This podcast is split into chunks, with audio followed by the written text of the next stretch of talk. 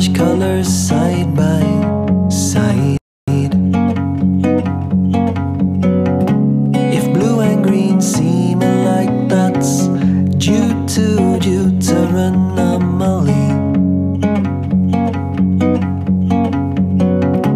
But maybe the sky is green, we see alike in ways, but it isn't quite the same.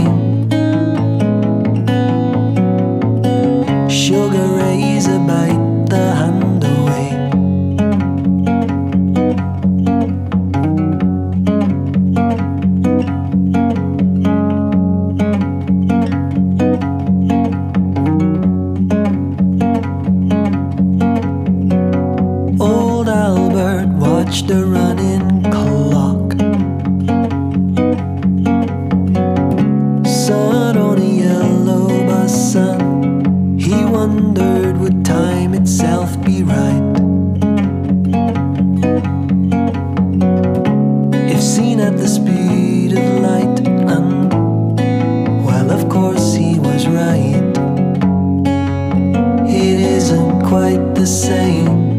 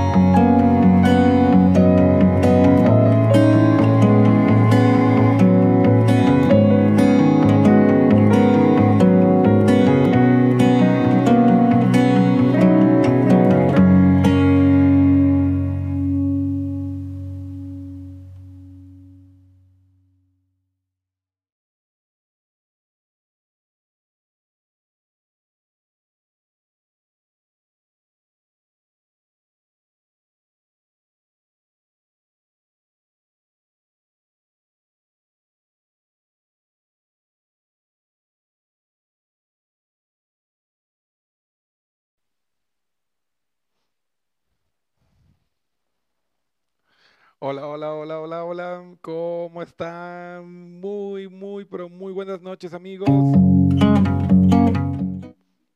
Buenas noches, bienvenidos a un episodio más del Café Positivo. Les saluda su amigo y coach Cristian Pernet. Para mí es un verdadero placer estar compartiendo este espacio con un tema tan interesante y que ha tenido em, bastantes eh, comentarios de las personas que vieron la primera parte y es sobre mitos de la sexualidad. Muchas creencias que están ahí dañando eh, la forma en que nosotros vivimos e interpretamos las relaciones eh, de pareja en la parte de la intimidad, que son muy, muy, muy importantes, porque como hemos hablado en programas anteriores, hay dif diferencias en las dinámicas de las relaciones de los amigos, de, de los enamorados, de, de, los matrimonios, también cambian las dinámicas dependiendo de que llevan juntos. No es lo mismo eh, el proceso cuando están recién de novios o cuando tienen 3, 4, 5, 10 años casados. Entonces todo esto va marcando y, y generando eh, diferencias en las dinámicas de las relaciones. En esta segunda parte, pues, eh, hay que hablar de, de, esos trastornos psicológicos de la sexualidad humana que a, a todos de una u otra forma nos han, nos han golpeado. Hombres y mujeres tienen eh, características diferentes y hablamos en el programa anterior que eh, la disfunción es más común en el género masculino era la eyaculación precoz, que es la número uno, y la segunda es la disfunción eréctil. Eh, en las mujeres, en las mujeres pues tenemos otro tipo de, de, de, patologías presentes. En el caso de las mujeres está en primer lugar eh, el trastorno del libido disminuido, que es tan común que se ha convertido en un mal chiste de parejas del típico de que ya la mujer no quiere, que saca excusas, que le duele la cabeza y se ha convertido ya en parte del, humor y del folclore prácticamente eh, cultural de, muchos países, de, de muchas regiones y etnias, y han naturalizado algo que no es normal. Se han escuchado también comentarios como que no, como la sexualidad tiene un tiempo de vida, que después de cierta edad ya es normal que no esté, y no es cierto. O sea, la andropausia y la menopausia eh, afectan eh, el deseo sexual, la libido y el funcionamiento de, de nuestros eh, genitales, pero no quiere decir que sea el fin de nuestra vida sexual. Con un poquito de información, con un poquito de, de- de cultura en el tema, con ginecóloga, pues la mayoría de estos problemas, y en serio digo la mayoría, 90% de estos problemas se pueden solucionar, pero de una manera muy, muy, muy sencilla, sin, sin ningún tipo de, de tratamiento o, o problema extraño o rebuscado, ¿no? Entonces, cuando nosotros eh, entendemos de la naturaleza de todo esto y que a veces es cuestión de comunicar y de expresarnos, pues podemos llegar a, a comprender mejor qué es lo que está sucediendo en, en nuestra vida de pareja. También hay que entender y tener muy claro que detrás de las disfunciones sexuales pueden haber diferentes factores, ¿no?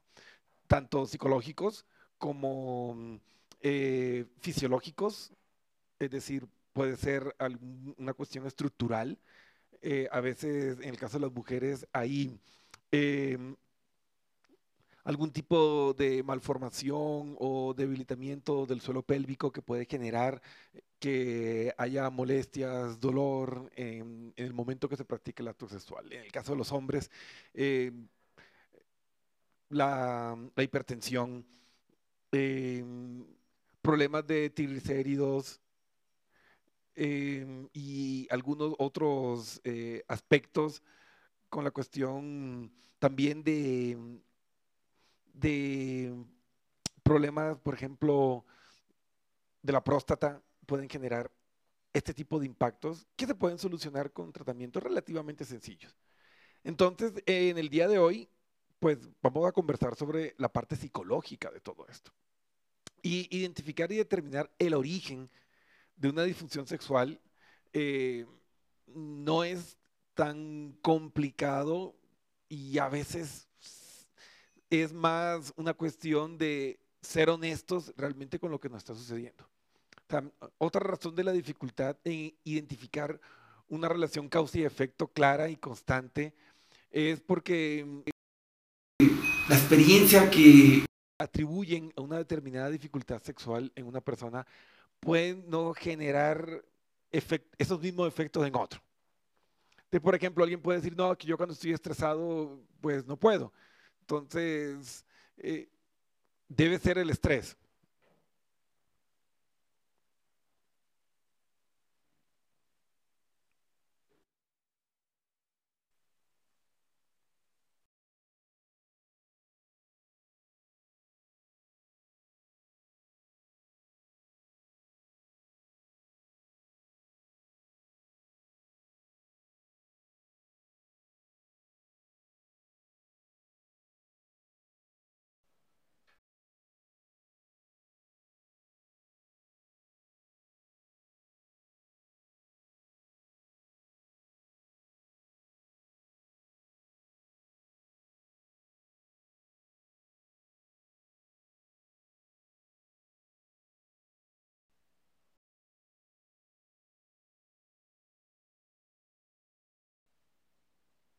Muy bien, a ver, es- estábamos con unos problemillas técnicos, ya regresamos.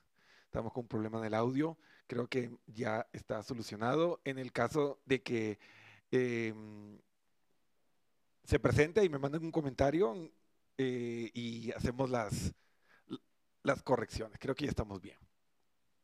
Entonces, los principales problemas de la salud sexual se clasifican en diferentes categorías, ¿no? Disfunciones sexuales, parafilias, eh, comportamiento sexual compulsivo, conflictos de identidad de género y trastornos relacionados con lo que es la violencia y la victimización. Entonces, estas son más o menos eh, las dimensiones en las que mm, se, se clasifican, ¿no? Y si lo vemos desde el punto de vista de las disfunciones sexuales, el concepto de disfunción se fundamenta en las diferentes fases de la conducta sexual humana, principalmente descrita por Master y Johnson por allá en los años 60. Y estas facetas son súper importantes entenderlas, porque muchas veces eh, los problemas que se da en la intimidad es por no conocer que hay etapas.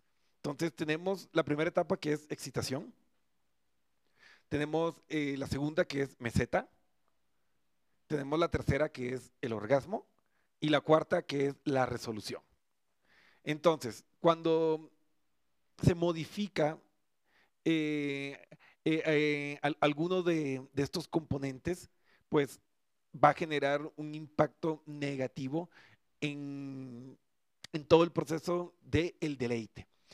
Claro, si vemos las actualizaciones más modernas, Kaplan, por allá en los años 70, eh, incluye el concepto de deseo, que también es muy importante porque habría que ubicarle antes de los otros cuatro niveles, porque el deseo es una combinación de diferentes componentes psicológicos, emocionales y físicos, comenzando con la química sexual, que es algo para lo que estamos programados para reaccionar a ciertos tipos de, de personas e individuos, pero para que prospere esto y se convierte en un deseo consolidado, por así decirlo, pues ahí también tienen que haber aspectos como la admiración, tiene que haber como eh, aspectos de empatía que van a hacer que esto genere un estado de, deseo que va a facilitar que se dé también la excitación. Porque la excitación no solo es em, el resultado de la estimulación o manipulación de nuestros genitales. Porque a muchas personas le han pasado que eh, comienzan con un juego previo a algo y sencillamente no se conectan y murió. Y uno dice, pero ¿por qué? ¿Qué pasó? Y ahí está esa combinación y ese elemento faltante que tiene que estar el deseo para que se dé un correcto proceso de excitación en la parte psicológica. Y de ahí pasar a la parte ya fisiológica que también requiere un tiempo. Entonces, normalmente, eh, en ese trastorno principal de las damas, que es el trastorno del líbido disminuido, eh, hay una combinación y un efecto muy grande en la parte del deseo. Y como les comenté, esa unión con el factor emocional es una bomba monotov en, en el en, el funcionamiento de las mujeres. Las mujeres necesitan un estado emocional de equilibrio y bienestar para poder funcionar adecuadamente. Y aquí entran las primeras diferencias individuales que a veces hacen que choquemos en la manifestación de, la conducta sexual entre hombres y mujeres. Por ejemplo, un dato curioso, el hombre cuando está estresado eh, utiliza la sexualidad como un como una válvula de escape a la tensión. Entonces, a través de la, de, la, liberación de la tensión sexual, el hombre libera el estrés emocional y físico.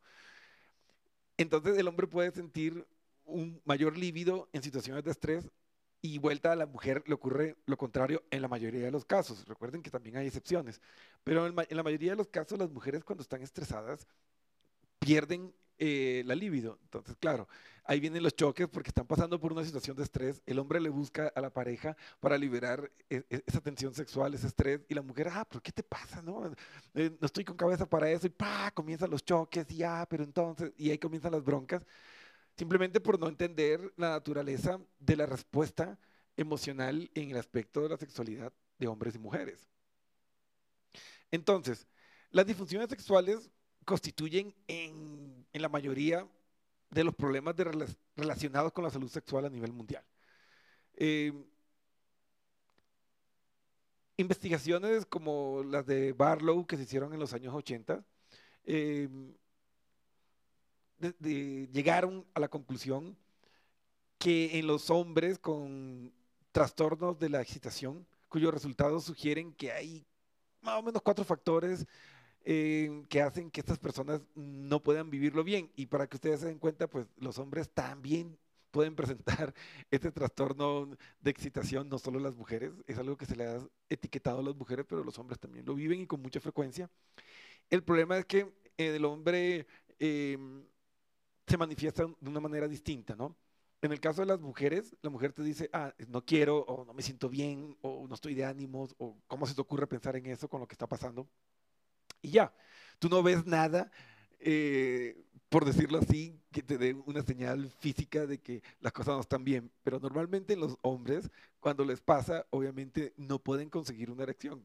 Entonces, claro, se, ve, eh, se, manifiesta de una, en una manera física, visible, y la mayoría de las veces los comentarios o los reproches que a veces hace la pareja no suman o no ayudan a, entender esto y está vinculado con lo que vimos en el programa del martes de los mitos que hay.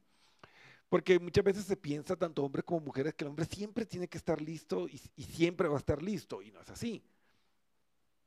Entonces, cuando esto no pasa, pues muchas veces las mujeres responden mal y ah, que ya no te gusto o que estás con otra y comienzan con eh, e, e, ese bombardeo cuando en vez de hacer preguntas y dar la respuesta basado en un estado neurótico, es mejor pues sentarnos y escucharnos y escuchar realmente lo que tu pareja dice.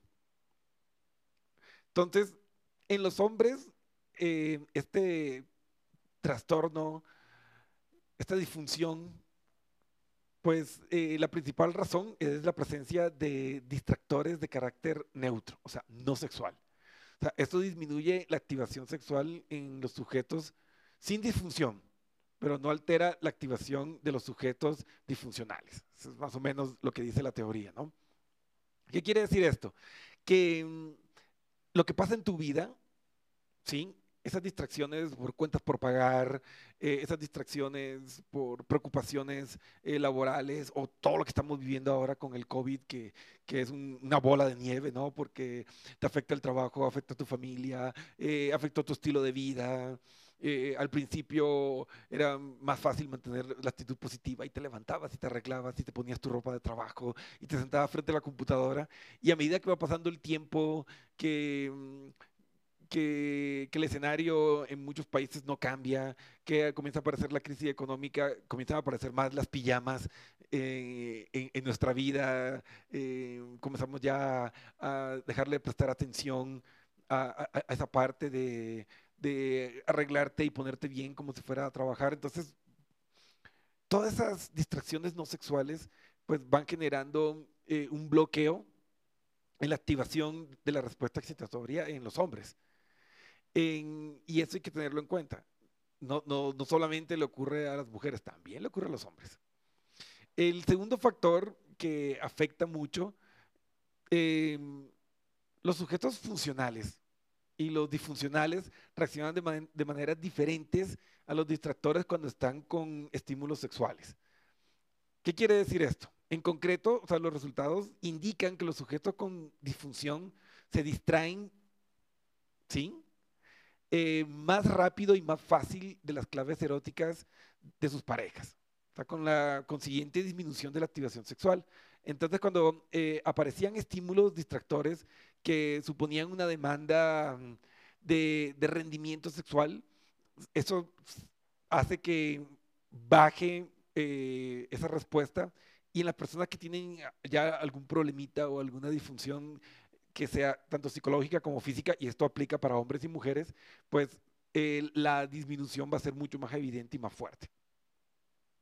Mientras que, por ejemplo, en, la persona que no tienen una disfunción sexual previa, eh, su activación sexual no se veía afectada o incluso mejoraba con, con, la presencia de estos estímulos o distractores neutros o, de carácter sexual sin demanda de rendimiento. Entonces, los sujetos sin disfunciones em, sexuales, se ve, eh, a veces ese estrés les ayudaba. Pero si, ya, ya, venimos acarreando algún problema, eh, tanto en hombres como en mujeres, estos distractores o situaciones externas van a hacer que se aceleren o se hagan más fuertes las respuestas negativas eh, en el momento que vivimos la intimidad.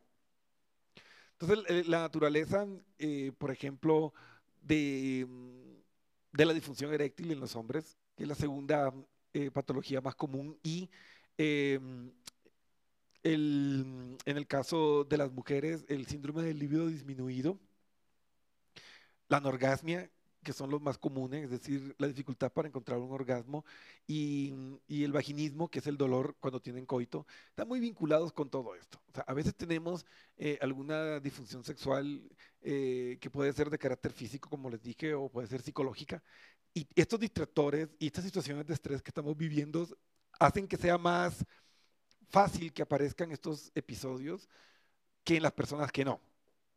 Pero ojo, hay que tener cuidado con esa parte de los refuerzos negativos, porque el estrés, como hemos visto, afecta a todos y, no todo el mundo responde igual.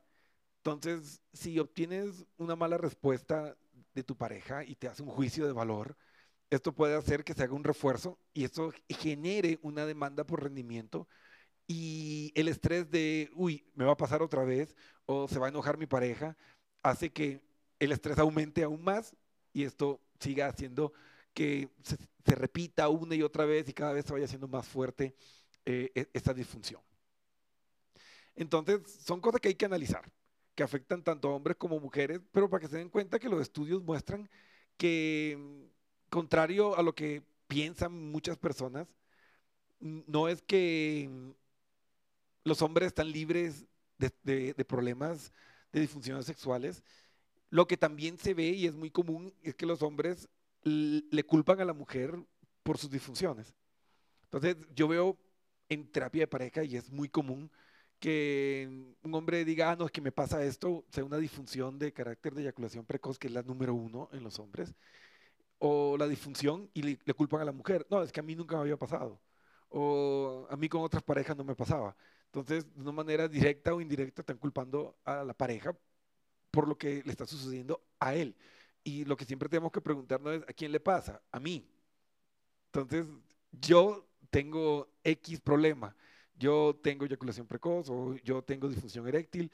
Y una vez que nosotros asumimos que le está pasando a uno, o la mujer asume y entiende que yo soy la que tengo vaginismo, yo soy la que siento el dolor, yo soy la que no siento el deseo, entonces, una vez que lo hacemos ya nuestro, ahí podemos pasar a, ok, ¿qué vamos a hacer al respecto?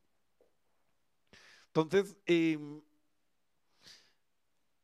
una vez que ya llegamos a ese punto, pues, ahí hay que buscar la ayuda profesional. O sea, lo primerito, lo primerito antes de visitar al psicólogo o, o, o el terapeuta es ir donde el urólogo el caso de los hombres y e ir donde la ginecóloga en el caso de las mujeres, explicarles, comentarles para que se hagan las exploraciones físicas, eh, los exámenes correspondientes para ver si existe algún problema de carácter fisiológico, eh, alguna cuestión hormonal, y si se descarta todo esto, no hay ningún problema estructural, ni hormonal, ni nada de eso, entonces ahí sí, vamos a la parte psicológica. Y ahí sí vamos a ver eh, las principales disfunciones sexuales, que es más bien de carácter informativo en este programa, que son las que se encuentran en el, DSM, en DSM-5, que es el manual de terapia de rutina. Entonces tenemos eh, el trastorno del deseo sexual, que es el más importante, que afecta tanto a hombres y mujeres. El trastorno de excitación sexual, que es diferente.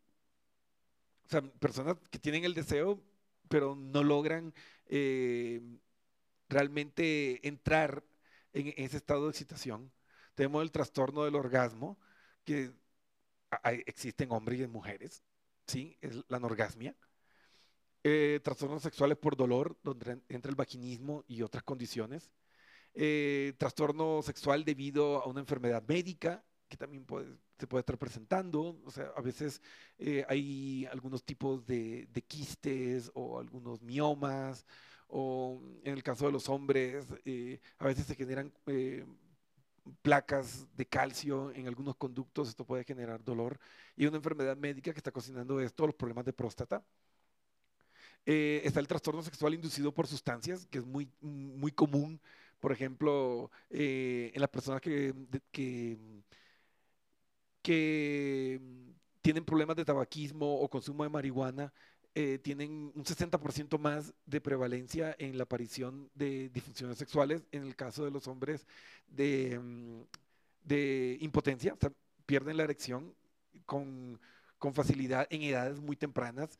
Eso te puede pasar en, en edades ya avanzadas, pero el tabaquismo y el consumo de cannabis hacen que esto aparezca en etapas muy tempranas de una persona.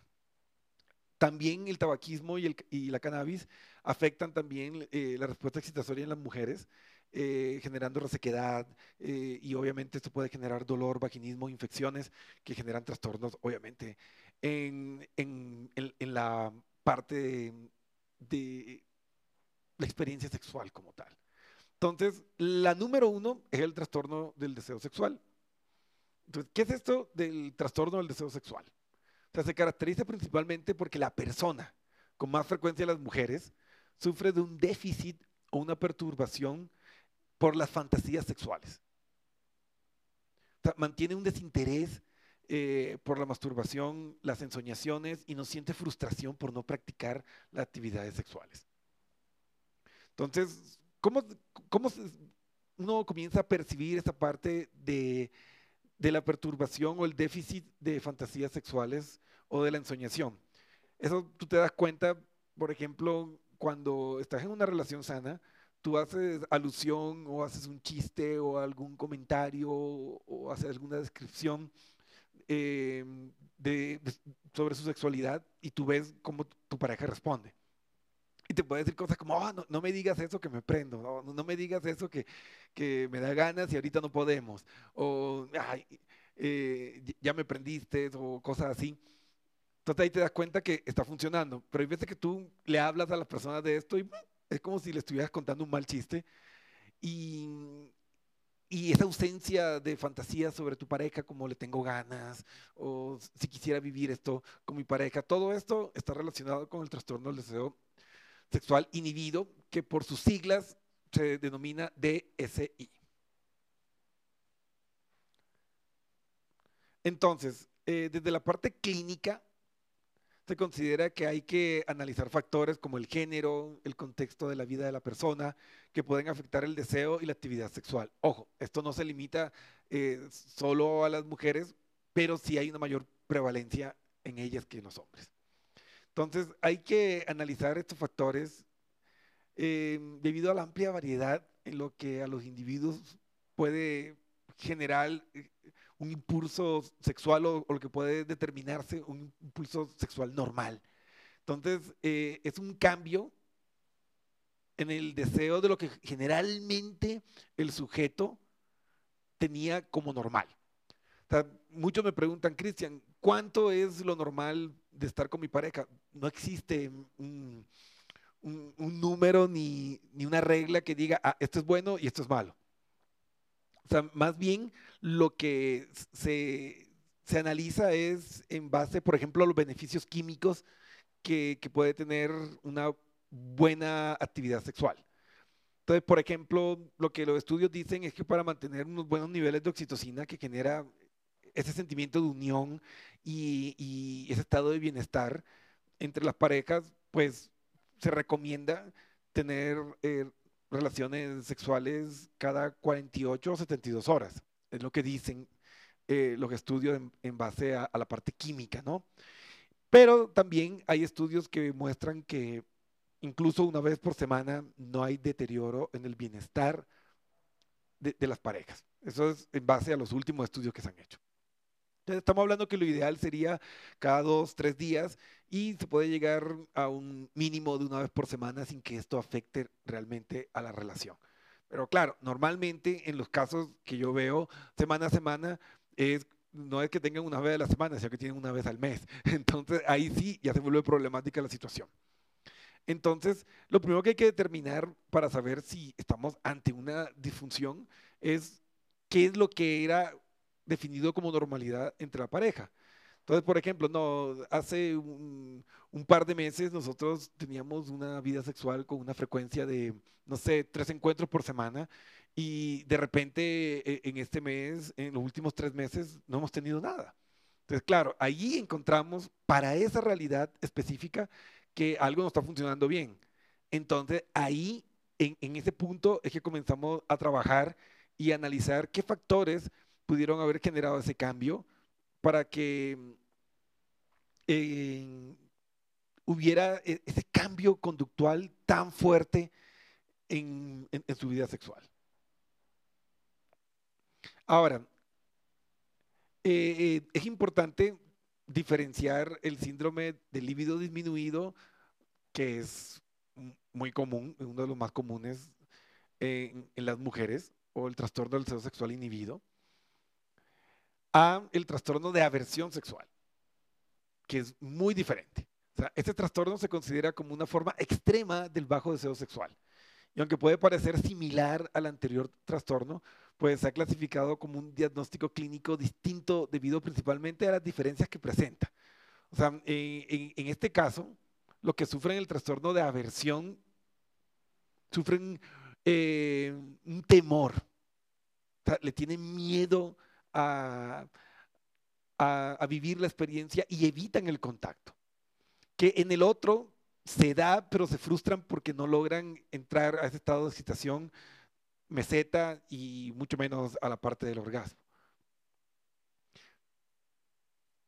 Entonces, también hay que tener claro que hay muy poca investigación sobre esto todavía. Hay mucho trabajo que hacer. Eh, pero muchos de estos factores, y se ha analizado que casi el 80% de, de los detonantes están vinculados con factores psicológicos y emocionales. Entonces, como se pueden dar cuenta, hay mucho terreno que hablar, solo rasguñamos algunas cosas. Eh, en el programa anterior hablamos de los mitos de la sexualidad, hoy ya hablamos un poco más de lo que son en sí las disfunciones, eh, las más comunes, las más eh, reiterativas y también datos importantes como que la mayoría no están vinculadas con eh, otro, otro tipo de enfermedades o sean la consecuencia o síntoma de otra condición, sino que en la mayoría de los casos son trastornos de carácter emocional y psicológicos. Entonces hay que comenzar a analizar esto y darnos cuenta que nuestras emociones son las que le dan un sentido a la experiencia de vida que, estamos eh, percibiendo. Y la sexualidad no está exenta ni queda libre cuando el estado emocional está desequilibrado. Entonces, yo les hago un llamado a investigar un poquito más, a um, asesorarse más. Muchos de los problemas que se dan, y yo los veo semana a semana con, con, mis, con mis clientes, a veces es comunicación. A veces simplemente conversar de qué me gusta, qué no me gusta, qué estoy sintiendo, qué me está pasando, qué me preocupa. Y abrirnos y, y vivir esa honestidad emocional que deberíamos poder vivir con nuestras parejas y entender. Y sí, en algunos casos será necesario buscar ayuda profesional, tanto en la parte del de urólogo, la ginecóloga y también de terapeutas especializados en lo que es psicoterapia de pareja y sexología. Pero lo importante que deben entender es qué tan emocionalmente estables estamos realmente en nuestra relación. ¿Qué es lo que realmente me está comunicando? Tal vez esa disfunción que estoy experimentando o ese deterioro en mi vida sexual. ¿Qué es lo que realmente está comunicando? ¿Mi vida está bien? ¿Mi familia está bien? ¿Yo estoy bien? ¿Mi pareja está bien? Son preguntas que hay que hacernos para poder eh, entender y ver el panorama y poder encontrar soluciones a lo que estamos experimentando. Entonces, abrimos el espacio de preguntas. Recuerden que si quieren mantener eh, anónimas sus consultas, pueden escribirnos a nuestro número eh, de WhatsApp ¿sí? Ahí nos escriben, ahí está nuestro WhatsApp, ahí está el número más 593 95 87 84 44 9. para que a nivel internacional todos puedan escribir y, conseguir esa respuesta, o pueden escribirnos directamente en, nuestro, en nuestro chat del live. Recuerden que nuestros programas pueden encontrarlos en nuestro canal de YouTube o también pueden encontrar eh, estos programas en Vida Inteligente, en nuestros podcasts que están en todos los eh, principales proveedores de servicio, en, en Spotify, en, la plataforma de, Apple eh, Podcast también está. Estamos en Radio Pública, en, en, todas las plataformas. Así que simplemente pones ahí Cristian Pernet y vas a encontrar todos estos programas para que puedas repetírtelo, escucharlos y aprenderlo un poquito más. A ver, aquí me llegó una pregunta y dice, hola Cristian, muy interesante tu programa. Realmente es un tema del que no se habla mucho y a todos nos afecta. En esta pandemia, mi esposa y yo hemos sufrido mucho por esto, estamos muy estresados. Hay muchas situaciones que nos han afectado. Eh, yo perdí mi trabajo, eh, mi esposa sigue hasta ahora con medio sueldo yo, y estamos equilibrándonos con mi liquidación, pero realmente cada día sacaba más el dinero y, y pasamos eh, ya pensando qué íbamos a hacer después. Yo he buscado trabajos, sin mentirte, debo haber presentado ya como 20 carpetas, pero nadie llama hasta ahora. Y realmente nuestra vida sexual es prácticamente nula desde hace un par de meses. Y esto nos preocupa de que aparte de todo lo que se ha dañado ya con toda esta crisis mundial, también termine dañando nuestro matrimonio. Bueno, eh, es comprensible. Ante situaciones así, no sé si tienen hijos o, o, o, responsabilidades, si me puedes escribir a WhatsApp para ampliar esto, pero de todas maneras todas esas preocupaciones son reales. O sea, aquí no estamos hablando de que, ah, que eh, estoy neurótico y, y, y, de gana le estoy amargando la vida a mi pareja, no, o sea, es muy real. Y, y claro, a veces con todo ese estrés encima, con todo ese cortisol en el cerebro, pues lo menos que uno quiere es eh, vivir esos momentos como tal, ¿no? A veces hasta se pueden considerar como una falta de respeto, como que, oye, o sea, con todo lo que está pasando y tú estás pensando en eso, o sea, como que no te estás tomando en serio lo que nos pasa. Entonces recuerden que siempre hay que validar eh, el, el, punto de vista de, de, de, la, de, la, pareja y las personas que están implicadas, ¿no? Entonces, yo lo que les recomendaría es que comenzaran con un proceso de rehabilitación sexual. Es decir, bajo estas circunstancias se puede cortar ese vínculo y, puede ser brusco pasar de esa crisis, ese estrés, a ya la parte genital de una. Yo le recomendaría que recuerden que la sexualidad es mucho más que sexo.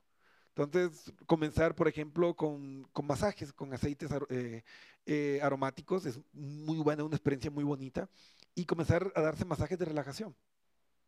Entonces comiencen primero con unos masajes de relajación, se hacen masajes mutuos, eh, luego pueden hacer la misma práctica ya completamente desnudos y, y, y pueden eh, ya también eh, hacer este masaje con estos aceites en las zonas erógenas y, y ver cómo va respondiendo su, su, organismo y su cuerpo. O sea, siempre que hay una crisis y que afecta la parte de la sexualidad, siempre hay que vivir cada experiencia como la primera vez.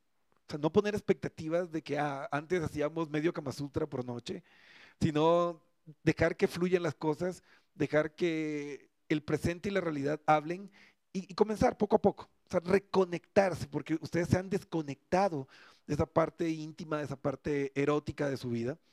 Entonces es reconectarse. Pero con cariño, con conversación, eh, buscando esas experiencias bonitas. Y, y ojo, lo importante en este ejercicio que les recomendé de los aceites es que tengan claro los dos antes de, comenzar y que lo hablen, que no necesariamente debe terminar en un acto eh, eh, coital, por así decirlo. Entonces pueden hacer el masaje, pueden disfrutarlo, y dejarlo ahí y no pasa nada. O sea, no es que ah, vamos a hacer esto y tiene que terminar en. No. O sea, quitémosle esos grilletes a nuestra intimidad y dejemos que fluya. Y van a ver cómo poco a poco se van reconectando eh, las cosas van cogiendo su cauce normal, eh, la química del cerebro siempre responde a la final y van a ver cómo pueden recuperar una sana y productiva vida sexual. A ver, estamos ya llegando a las 8 y 50. Hoy comenzamos un poquito tarde debido a ciertos problemas técnicos que hemos tenido, pero que logramos resolver por suerte. Eh, vamos a responder una pregunta más. Cualquier otra pregunta que tengan, pues la pueden hacer por interno y vamos a estar encantados en, responderles. Em, recuerden que también pueden escribirnos en nuestra página web www.pernetpnlcoach.com y abajo está contacto, ahí das clic, nos cuentas tu historia, tu, interrogante o la ayuda que necesitas y nuestro equipo multidisciplinario de psicólogos, de médicos, de coaches profesionales, expertos en conciencia plena, van a estar ahí listos para ayudarte y apoyarte en este proceso de transformación. A ver, la última pregunta que tengo vía WhatsApp, del WhatsApp del Café Positivo, dice Cristian, eh, no hay problema en que digas mi nombre, ok. Saludo Lorena, gracias por escribirnos. Em, mi pareja eh, ha presentado este problema.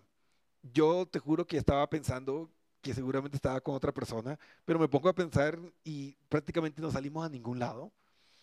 Pero él está completamente alejado y ya no me busca.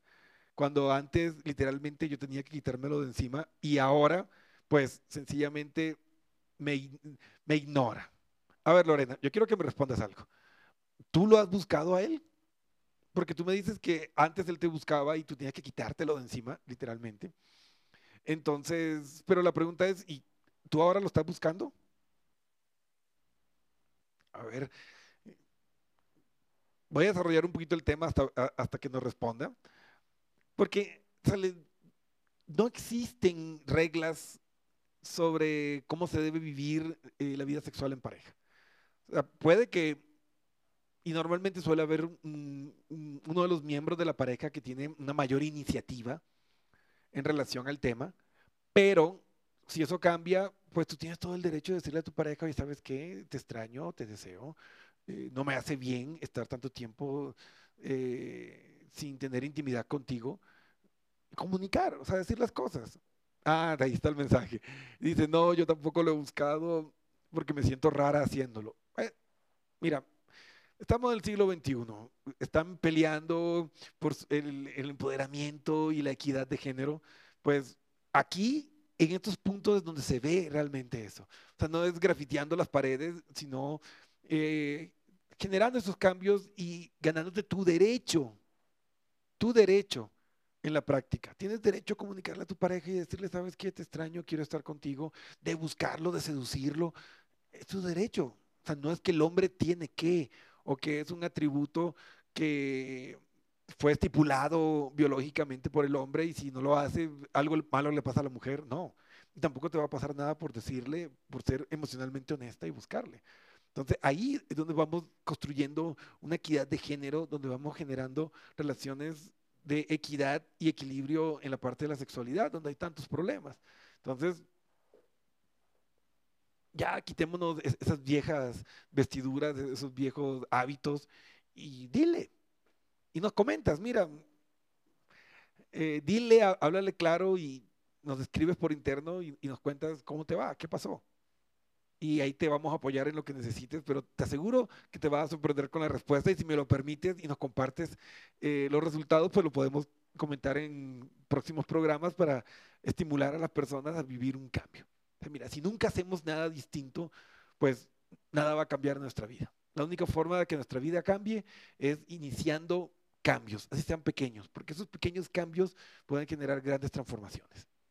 Así que bueno amigos, Espero que les haya gustado esta segunda parte de mitos de la sexualidad y que pues juntos con educación, con ciencia, con amor, con comprensión, con comunicación podamos crear una mejor realidad para todos nosotros y que realmente estos problemas que han perseguido a, la raza humana por mucho tiempo pues se convierta en algo del pasado y todos podamos disfrutar de unas sanas gratificantes, relaciones de pareja que sí incluye la sexualidad.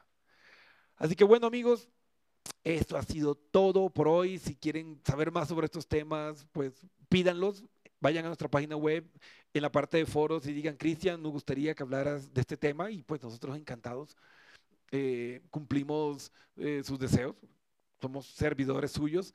Así que quedamos atentos para el próximo martes, una misión más del Café Positivo con un gran tema para ayudarlos a que podamos construir vidas más productivas y que aprendamos a vivir de una manera más inteligente. Recuerda seguir también nuestros programas en Spotify y en todas las plataformas de podcast a nivel mundial como Vida Inteligente. Así que búscanos y pues a disfrutar del presente porque es lo único que tenemos.